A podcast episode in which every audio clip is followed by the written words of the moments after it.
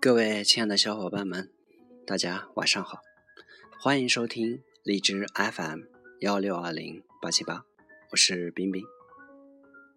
我今天带来的分享是掀起资本世界革命的投行奇人。一九九九年，他作为最大股东参与创始的携程，五年内登陆纳斯达克。二零零二年，他主要参与创建的如家。四年内在纳斯达克成功上市。随后四年，他以个人身份投资的分众易居，又相继成为纳斯达克、纽交所中国概念股的成员。两年以后，他率领的红杉中国投资的亚洲传媒成为日本上市中国的第一股。到底有多少企业到海外或者在国内上市，并打上他的烙印呢？人们在不断的惊奇于他的成就。目光也在不断的随着他而移动。这样一个人，这个叫做沈南鹏的人，究竟是一个怎么样的人呢？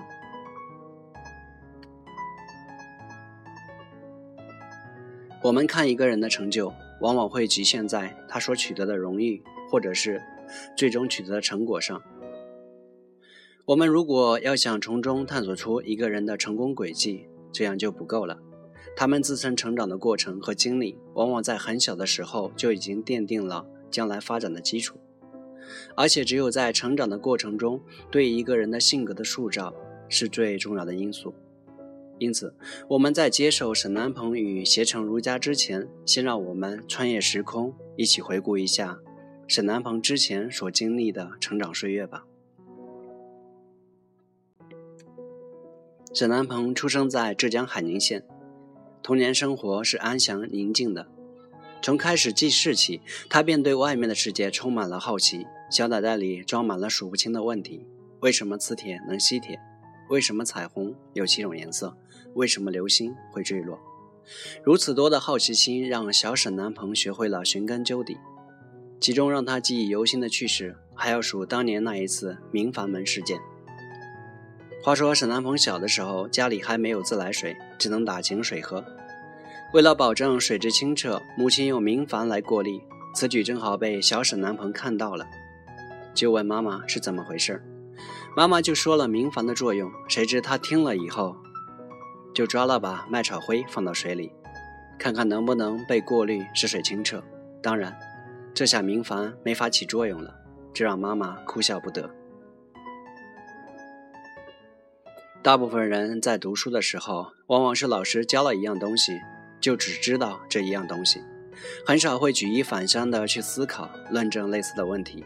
那个时候，读书变成了一件很功利的事，觉得老师不教的就是不考的，也就是不需要学的，因此也不会积极的去展开创造性思维。但在那时，小沈南鹏便开始学会了自己学习，什么东西只要他感兴趣。不管是不是属于考试的范围，他都会去学、去思考。也正是这样，他一开始就掌握了主动权。后来，妈妈由于工作的关系，大部分时间都不在家。爷爷过世以后，家里也暂时没有人看管小南鹏。于是，小南鹏在七岁的时候便被送到了上海姑姑家里去读书。因为姑姑家没有小孩。家里人对待小南鹏像对待自己的孩子一样，所以处在关爱之中的小南鹏很快就适应了上海的生活。进入小学几个月以后，小南鹏很快就学会了一口上海腔，阿拉阿拉不离口。上海良好的教育环境也使得他如鱼得水，一本本的少儿读物让他如获至宝。原来爸爸妈妈解释不清楚的好多问题，他都找到了答案。学生时代的沈南鹏绝对是个好学生，学习成绩优异，小学二三年级就显示出了对数学强烈的兴趣。做数学题甚至成了沈南鹏少年时期最大的爱好。那个时代，学好数理化，走遍天下都不怕。沈南鹏在参加中考的时候，几门功课满分是六百分，他考了五百九十四分。从小到大，沈南鹏得到的奖项包括全国数学竞赛一等奖。美国中学生数学竞赛海外区冠军等。当时，沈南鹏认为自己最大的责任就是读好书，成为读书最好的学生。从小学迷上数学后，到了中学时代，更是很少关心功课以外的东西。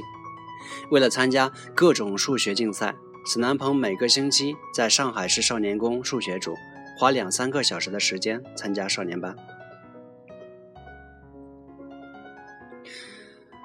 自己对于数学很在行，就把数学做到了极致，充满数学天才的光环，让沈南鹏毫无意外的。免试进入了理想中的大学——上海交大。作为上海交通大学首批免试学生，沈南鹏又是这少数人中的极品，这绝不是侥幸。作为从小就被公认的神童，他的中考成绩和满分只有六分之差。一夜之间，沈南鹏在上海家喻户晓，手捧着上海交通大学的录取通知书，站在牌坊式的古校门前留影。一股豪迈的历史感和文化气息，也随着这座仿古建筑一同刻到了沈南鹏的心中。我考入上海交通大学，自然选择数学专业。沈南鹏说：“从小培养出的数学天赋，让他成了应用数学系的一名试点学生。上海交通大学的数学专业位居全国十甲，在这里学习不再只是简单的逻辑思维训练。”如果有一天，他们亲自给你授课，你会是怎样的心情？沈南鹏变成了一团海绵，他一头扎进了图书馆，如饥似渴地阅读前辈伟人的经典著作，想象地构造复杂而完美的数学体系，遨游于数学海洋之中。沈南鹏感到前所未有的兴奋和充实。他隐约感到，少年时期立下的成为数学家的梦想，正在一点一点变得清晰起来。四年以后，年仅二十一岁的沈南鹏毕业了，他顺利的进入美国哥伦比亚大学进修数学硕士学位。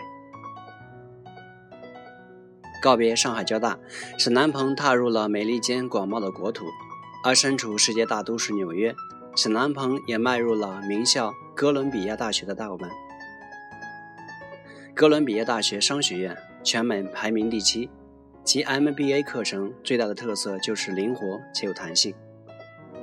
该院比较受海外学生欢迎，在课程设置上，它也锐意进取，特别是设立了国际化、全品质、道德和人力资源管理四大主题，所以有二十一世纪课程的美誉。然而，对数学痴迷使沈南鹏并未选择哥伦比亚大学的强项 MBA。而是毫不犹豫地选择了数学系，一般人为之头昏目眩的数量分析。酒好喝是因为它难喝，对于一般人为之头昏目眩的数量分析、微积分、高等数学，沈南鹏却视之为橄榄、槟榔，越嚼越有味道。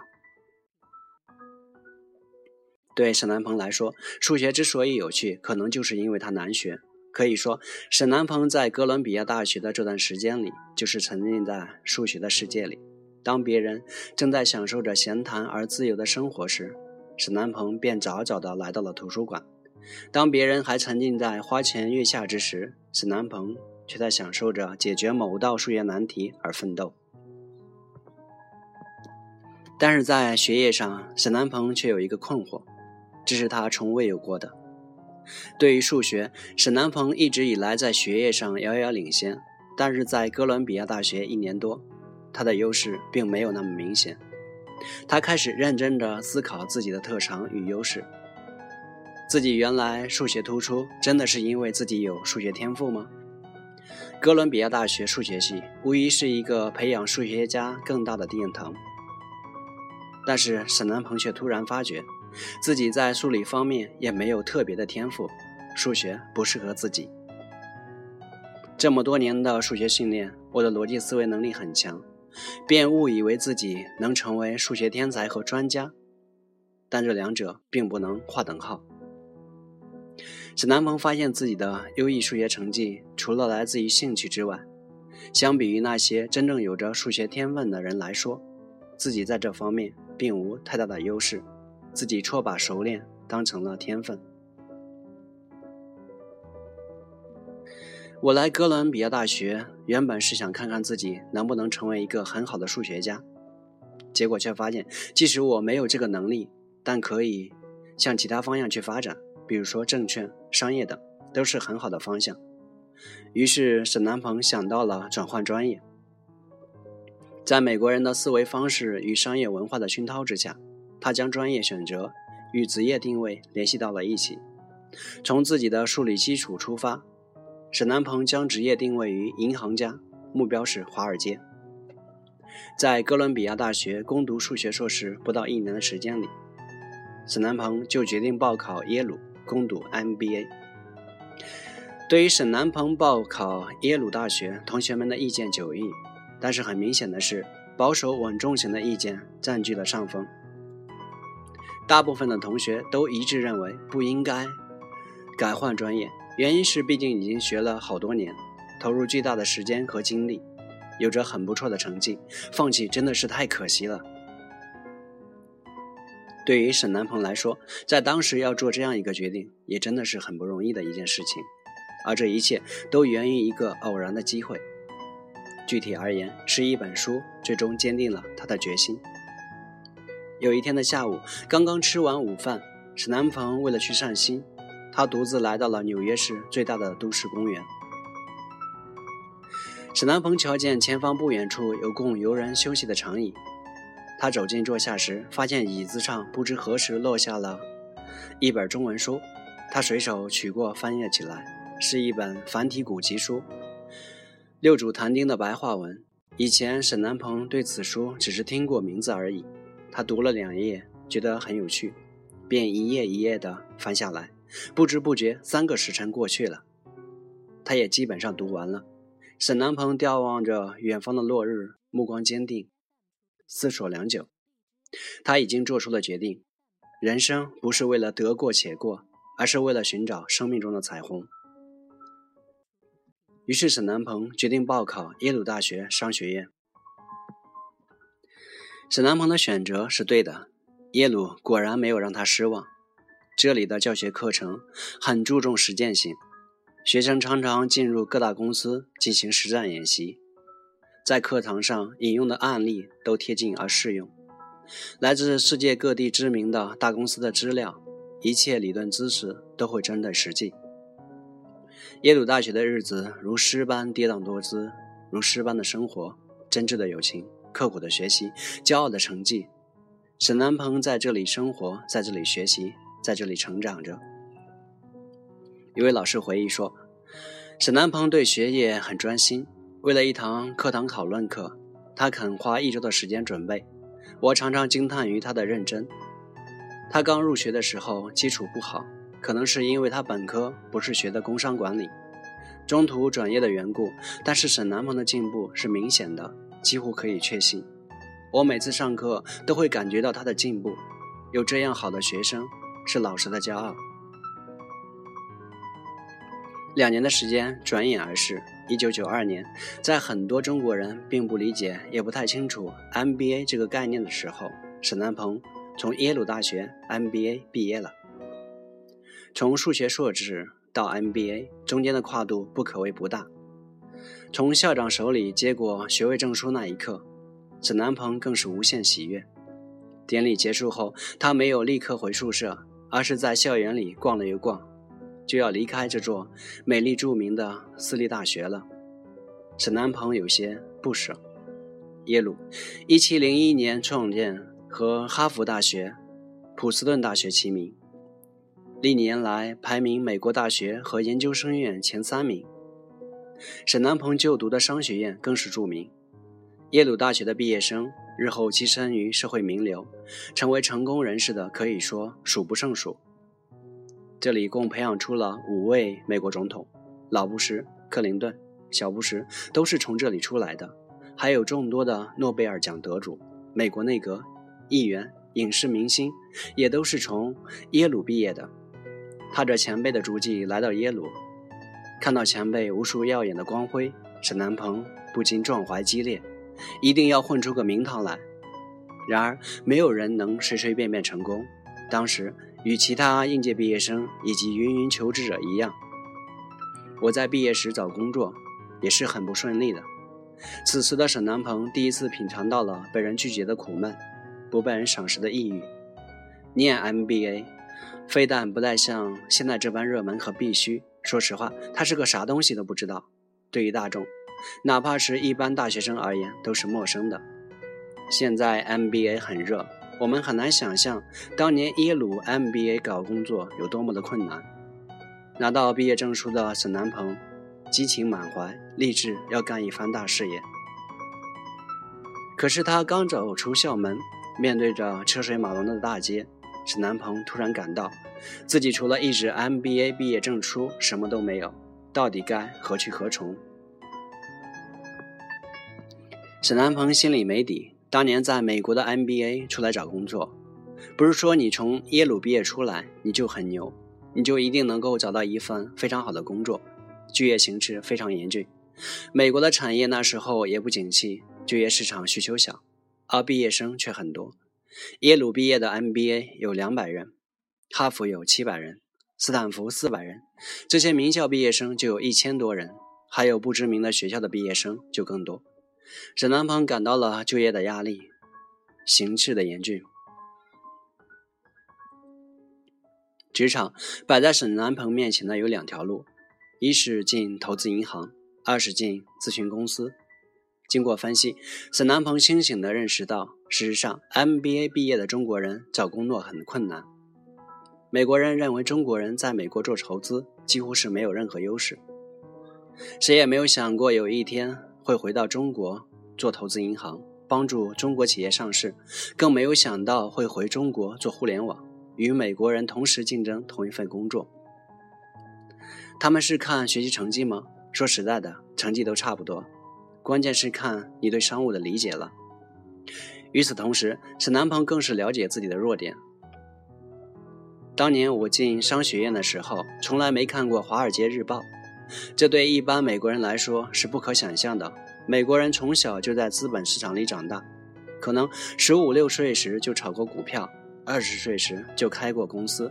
而中国留学生大多是我是从小学念到大学，毕业又来到美国读书。如果没有什么商务经验，最多也就是在大学时搞个酒吧，仅此而已，几乎没有任何市场经验。所以要说服美国人聘用你真的很难。认识到自己的不利之处时，史南鹏意识到，如果应如果进咨询公司做咨询工作，没有任何优势。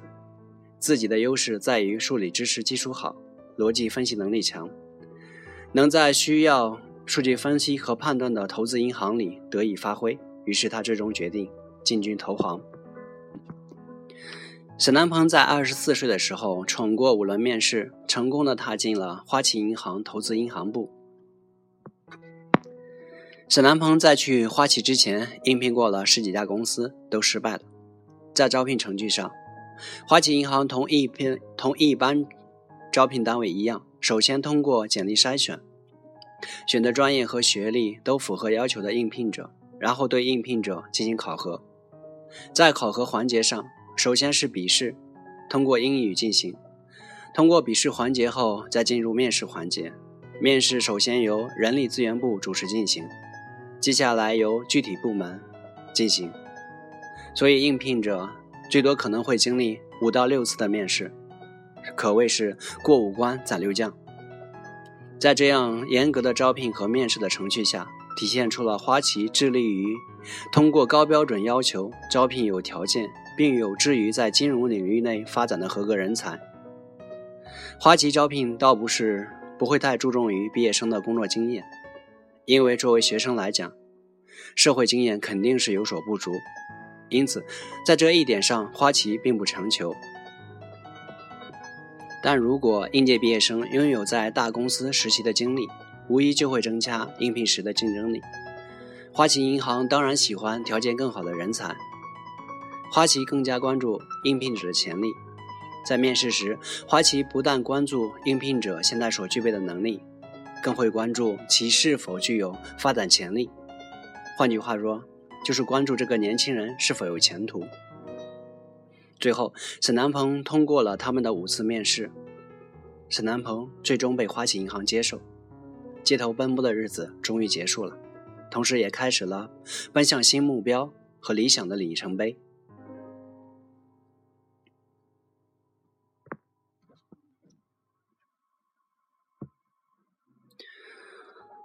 沈南鹏的故事太长了，今天的话就先讲第一部分，然后明天的话再讲他的工作，包括创立携程，然后接下来再讲创立如家。好了，今天的分享就到这里，感谢大家的收听，谢谢。